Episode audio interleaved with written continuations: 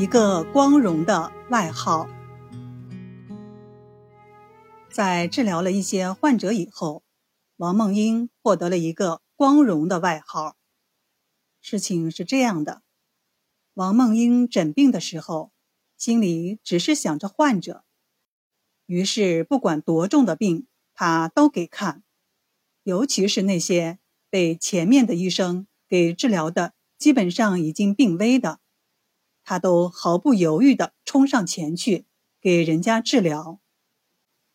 大家都说他太傻了。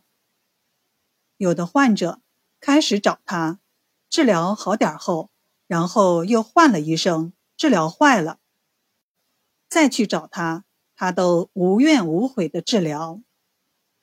还有就是在收钱的方面，最后接手的这些病危的患者，累死累活的。熬了多少个昼夜，把人从死亡线上抢了回来。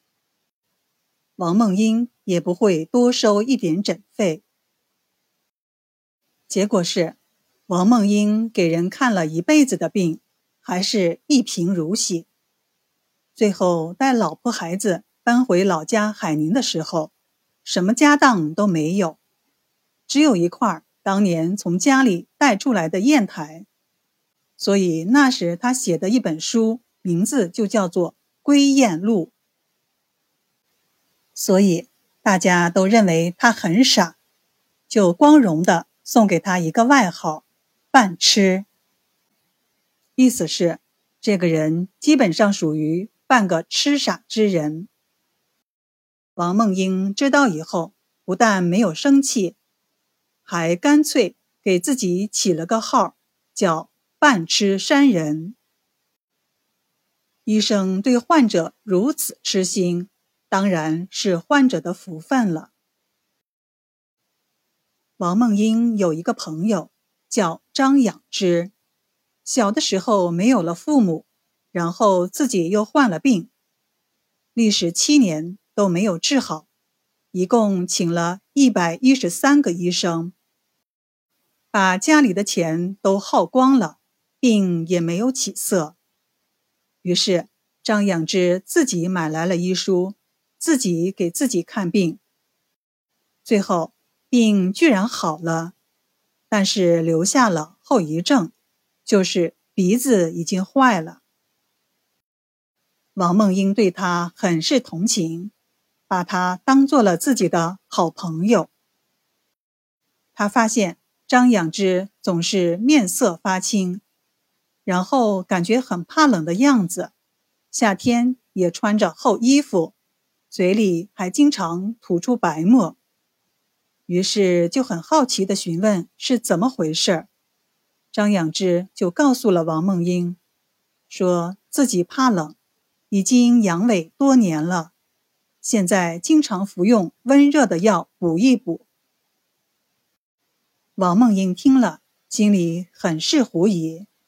就劝张养之别自己乱吃温补之药，也没好多问。过了些日子，张养之就病了，症状是恶寒怕冷、头痛，自己服用了一些温散的药物也没有效果，于是就请来了王梦英。王梦英先诊了脉，发现脉象极沉，按之骨。却感觉到了前滑。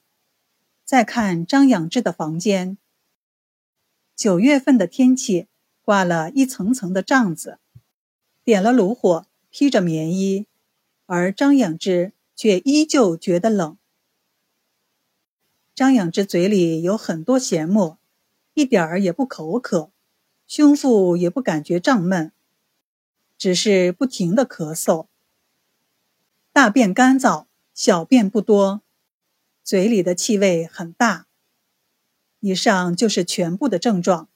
乍一看，的确很像一个寒症，需要用温阳的药物来治疗。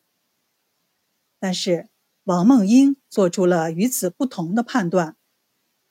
他说：“这是积热深固，气机郁而不达，非大苦寒以泻之不可也。”意思是说，这是热邪藏在里面了，需要用苦寒的药物来泄热。张养之听后很是怀疑。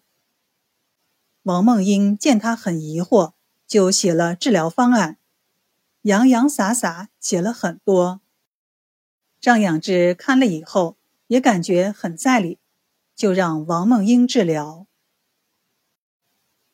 王梦英就开了苦寒的方子，但是在服用了两三剂以后，张养之的病情却没有变化。张养之的亲戚议论纷纷，他们认为，如果继续服用苦寒之药，张养之的命就会断送在王梦英的手上了。于是，就又请了别的两位医生。王梦英听说后，他的半吃劲头又上来了。他二话不说，直奔张养之家。他苦口婆心地劝说张养之，并说：“你连服三剂苦寒的药物，病情没有变化，说明药是对症的，否则病情早就恶化了。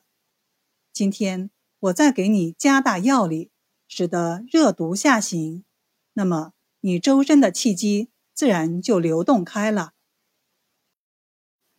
张养之听了王梦英的肺腑之言，也被感动了，并且也似乎听懂了王梦英说的道理，于是就辞去了那两位医生，按王梦英的方法来服药。王梦英在药里又重用芒硝。代黄、犀角等等，煎药后让张养之服下。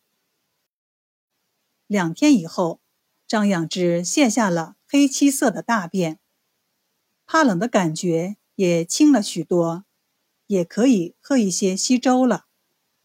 十天以后，大便的颜色就正常了。百日以后，他的身体彻底恢复了正常。从此以后，即使在寒冷的冬天，也不再怕冷了，而且阳痿也好了。没有多久，还有了一个小宝宝。